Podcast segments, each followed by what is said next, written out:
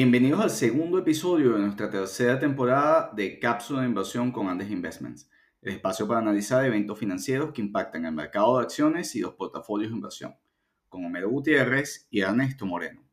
Avanza la temporada de resultados de empresas, con Google y Microsoft publicando resultados que reafirman el crecimiento de la digitalización del mundo y aunque publiquen por debajo del consenso de los analistas, la reacción del mercado se centra en la confianza de valor que aportan al mantener el ritmo de crecimiento y la expansión de la nube y servicios digitales.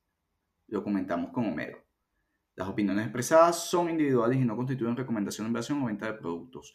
Los datos y desempeños pasados no implican el comportamiento futuro. Consulte a su asesor de inversión independiente antes de invertir. Hola Homero, ¿cómo estás? Hola Ernesto, muy bien. ¿Y tú? Bien, bueno, tenemos los resultados de Google y Microsoft que nos dicen bastante. Sí, sí, fíjate que los resultados que habíamos visto de Snapchat eh, prendieron las alarmas sobre un potencial recorte de presupuesto de publicidad eh, de la economía en su conjunto que podría afectar a, los números de Google, ¿no? Pero creo que por el tamaño y alcance de Google, eh, ciertamente hubo una reducción en los presupuestos de publicidad de las empresas pero esta reducción más bien lo que hizo fue que se redirigió a, herramientas más grandes, ¿no? con mayor cobertura, con mayor número de usuarios. Sí, a, ver, a, mí, pese a que evidentemente me golpeó porque soy tenedor de acciones de, dentro de nuestros portafolios de Snapchat, no nos espantó de cara a, Google, por ejemplo, fundamentalmente, porque Google significa eh, eh, muchas más cosas que el gasto de publicidad eh, únicamente. Sí. Entonces, por, por ejemplo, vamos primero a, detenernos en que tanto Google como Microsoft reportaron por debajo del estimado del mercado. Sí, de hecho, los beneficios... con la punta afilada este, a decir, bueno, pero ¿cómo estamos viendo? Un, eh, o sea, se espera un crecimiento en el día de hoy. Los resultados aftermarket han sido de un rebote muy importante para ambos, ambas compañías, eh, eh, pese a no haber alcanzado la media de las estimaciones. Pero hay, hay varios efectos y hay varias lecturas que esto ofrece, Homero. Y la primera, en el caso de Google, pues, siguieron mostrando gran robustez, un crecimiento en general de los ingresos de 69.7 billones, un 12,6% de incremento, pese a no alcanzar el estimado del mercado. Eh, en, en, publicidad fue 11,6%, eh, en, 40.7 billones de dólares eh, por, todo lo que es Google Search. Eh, adicionalmente a los resultados de la nube, el crecimiento del cloud que fue de 35,6%. Este es un componente bastante menor y que todavía no es rentable completamente para Google, este, pero eh, sin duda son datos que eh, eh, reflejan una robustez en el crecimiento de la digitalización y en, la resistencia de estas compañías aún con el tiempo en contra por fundamentalmente uno, Homero, que en el caso de, de, Google le costó el 3,7%, esa para mí es la diferencia de alcanzado nuevos números, que es el efecto cambiario que fue también común con Microsoft. 3,7% es el impacto en el negocio por la apreciación del dólar y por la menor facturación este, que tienes en el resto del mundo, que incluso eh, eh, visto a nivel de, de, la misma moneda, eh, siguió mostrando números similares a, a publicaciones anteriores. No sé qué opinas tú. Sí, fíjate, ahí coincido. Eh, ciertamente el efecto cambiario, lo comentamos en una cápsula anterior, el efecto cambiario es transversal a todas las empresas que tienen operaciones fuera de, Estados Unidos. La apreciación del dólar reduce los ingresos y beneficios percibidos por las empresas en el resto del mundo, pero hay un tema ahí que yo estuve revisando, más allá del que los resultados estuvieron por debajo del consenso de los analistas, que eso, es un factor eh, a considerar, hubo un, descenso en el margen operativo, ¿no? Desde 31% el año pasado, en el segundo trimestre del año pasado, a 28% este año, ¿no?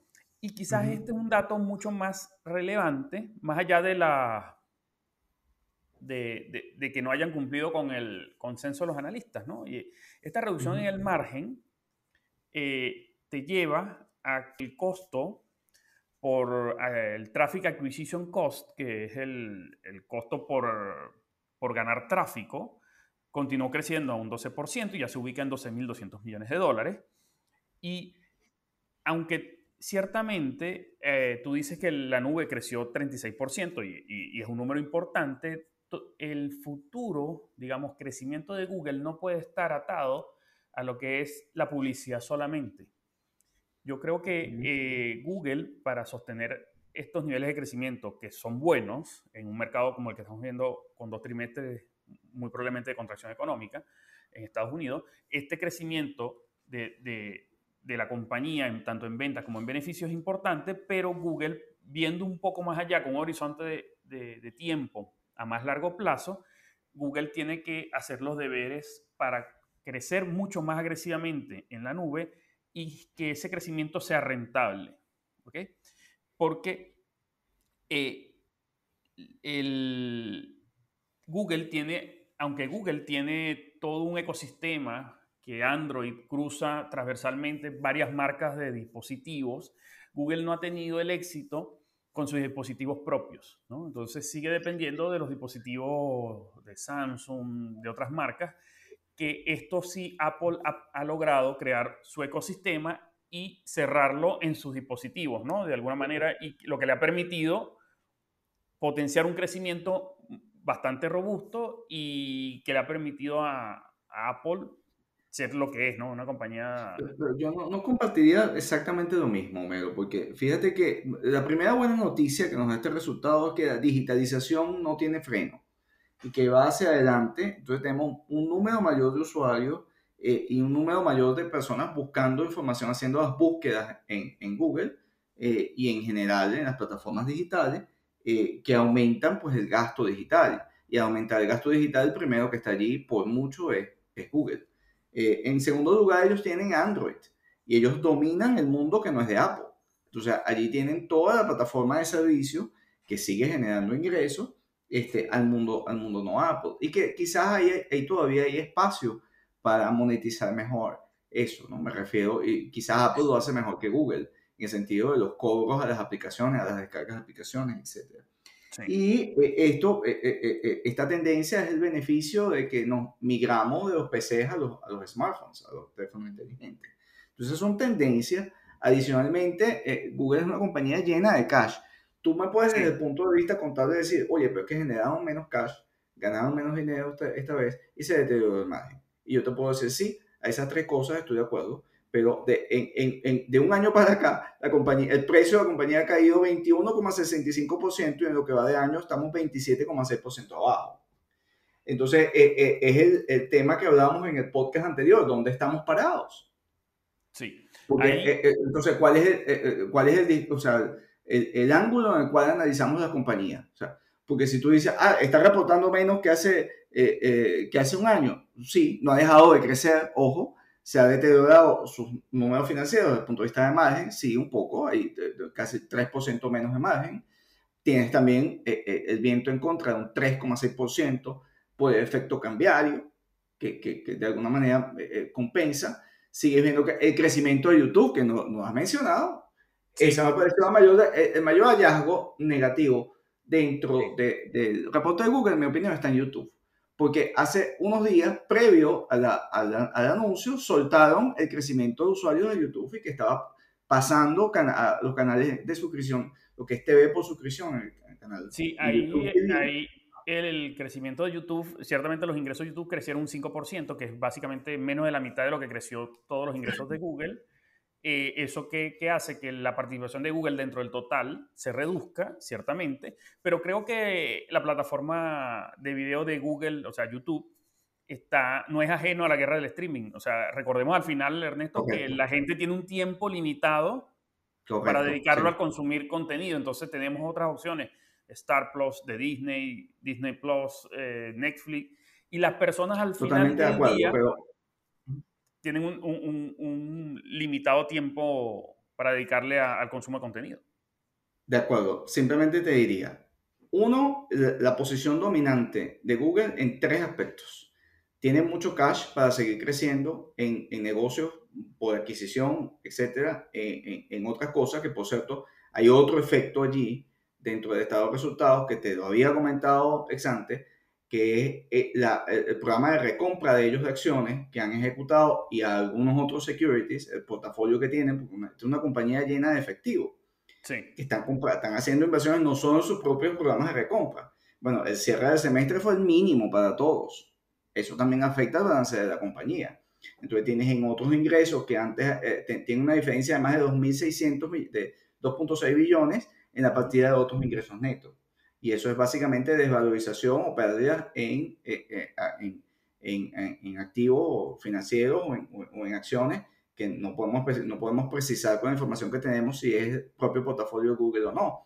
Pero sin duda, si has tenido en el año eh, 27,6% de caída en el valor de la acción, pues eso sin duda afecta a sus propios números porque tienen muchas acciones en tesorería. Este, pero de, de nuevo, las tres cosas con las que me quedo en Google, Homero, son, uno, la digitalización es más flujo de, clientes e ingresos en lo que son las búsquedas en, usuarios eh, y eso en publicidad. Porque desde el fontanero que está en la esquina ofreciendo servicios hasta las grandes compañías necesitan posicionamiento en, Google y pagan eh, o sea, por, por, tener ese posicionamiento en el tope de búsquedas por ubicación, por tópicos, etc. Este, y en segundo lugar, el posicionamiento de Android, donde yo insisto, veo oportunidades de rentabilizar aún más por toda la plataforma de servicios, tal como lo hace Apple. Eh, eh, Google en proporción parecía no hacerlo de la misma manera, cobro por descargas de las apps, etcétera, y todo lo que es infraestructura de servicios, y el cache, que el cache lo vamos a usar para todos los avances que hay en inteligencia artificial, en el cual Google es único, en el sentido de toda la información de data que están generando para temas como salud para, eh, y, y, para otros temas en general de posicionamiento. O sea, Google es el centro de la data eh, la primera compañía con la materia prima principal de la digitalización es Google. Y, eso, insisto, con 27,6% de caída en el año y, y, y más de 21, eh, más de 21,7% también de caída respecto a hace un año, a mí me parece a este nivel de precio Google sigue siendo una tremenda eh, compañía y bastante atractiva ¿no? desde el punto de vista de precio. Sí, yo, yo te añadiría, coincido parcialmente con eso, y yo añadiría lo siguiente, ¿no? Eh, Google viene aumentando su, su, gasto de capital en 24%. Eh, parte de, su, de, ese, de ese gran caja que tiene ha sido destinada a, a la inversión, dirigido básicamente a la compra de activos financieros. Eh, también destinaron poco más de 15 mil millones de dólares para su programa de recompra de acciones y recordemos aquí que teóricamente cuando una empresa o una gerencia está recomprando sus propias acciones es que ellos consideran que están comprando eh, por debajo de su valor, eh, las acciones por debajo de su valor y eso crea valor ¿no? para la compañía y finalmente eh, ya con un horizonte un poco más de largo plazo, insisto que Google tendría, tiene el efectivo, tiene eh, ya un camino no andado con el tema de la nube para que tratar de diversificar sus ingresos desde solo la publicidad, que hasta ahora son mayoritariamente su fuente de ingresos, a otras líneas de negocio como puede ser la nube y competir en mejor condiciones con, con Amazon y Microsoft y así como hacer un esfuerzo en los dispositivos de alguna manera para posicionarse frente a Apple. Te, entiendo. Yo me sentiría más cómodo en estos tiempos. Yo, yo, sería más conservador en el manejo de la caja en estos tiempos de crisis. Eh, fuertes donde son fuertes. Porque las otras apuestas eh, eh, pueden ser costosas desde el punto de vista de inversión. Creo que das en el clavo en, en, en un punto. tienen que cuidar el cash porque ese cash es parte de ese balance y parte de su valoración. Entonces, y se refleja al final en los resultados, independientemente de que estén vendiendo, cómo están gestionando el cash, o sea, el efectivo que tienen. Es casi una empresa financiera. Yo no, no quería eh, cerrar sin comentar, Homero, los resultados de, de, Microsoft, porque son muy vinculantes también a la información que le dan al mercado y, y, y rebotan de forma conjunta con los de Google. Y esto es, Microsoft tiene en común el golpe en, en, en, sus resultados por el tipo de cambio, porque son compañías que venden globalmente y tienen un efecto cambiario eh, que con un dólar más fuerte, pues están facturando menos dólares este, por la depreciación de otras monedas, número uno. Eh, tienen un crecimiento de 12%, también quedan por debajo eh, ligeramente de, de, lo que estimaban los analistas, sin embargo, el rango bajo de los analistas estimaban 51,94 billones y reportaron 51,87, o sea, quedan bastante cerca. Tiene, el, crecimiento de la nube es sin duda lo que, lo que explica ese resultado de, de, de, Microsoft de manera importante eh, y lo fundamental es que ellos sostienen sus estimaciones hacia adelante, eh, Homero, y esto es muy importante para el mercado porque estamos hablando de dos grandes compañías que mueven el mundo digital y el mundo de software as a service y siguen viendo crecimiento en sus líneas de negocio y no ven, eh, eh, eh, digamos, un deterioro en todo el proceso de digitalización. Esto es una señal muy importante para el mercado que creo que va a ser tomada en, en los próximos días, en las próximas publicaciones, porque pese a que se queden ligeramente por debajo de las estimaciones, por efectos que no tienen que ver directamente con las unidades vendidas o con servicios prestados, es muy importante, eh, siguen viendo hacia adelante un crecimiento sostenido, independientemente que estemos en, dos trimestres, hoy, vamos a conocer con la FED este, si efectivamente tenemos o, más indicios de si el segundo trimestre fue negativo o no, eh, eh, pero con dos trimestres en caída, eh, o, con menos crecimiento, pues estas compañías siguen expandiéndose a dos dígitos. Y eso, eh, eso es lo importante. Microsoft es Azure, básicamente que crece 40%. Eh, tiene también el Dynamic 365, el, mundo de software as a service, donde Microsoft es un dominante, es, el líder del mercado, 31% de crecimiento. E incluso LinkedIn, su facturación creció 26%. 20, exactamente, ¿no? A mí me, dentro de las redes sociales, aunque es una red social distinta, con un perfil distinto, pues sí me sorprende porque eh, si hemos estado de Snapchat y con la información de YouTube, si hay, hay, sin duda hay viento en contra en la parte de comunicaciones. ¿no? Sí. Bueno, Ernesto, eh, creo que revisamos bastante bien lo que fueron el resultado de estas dos empresas y bueno, hasta la próxima cápsula. Bueno, hasta la próxima. Seguimos viendo los resultados, Homero.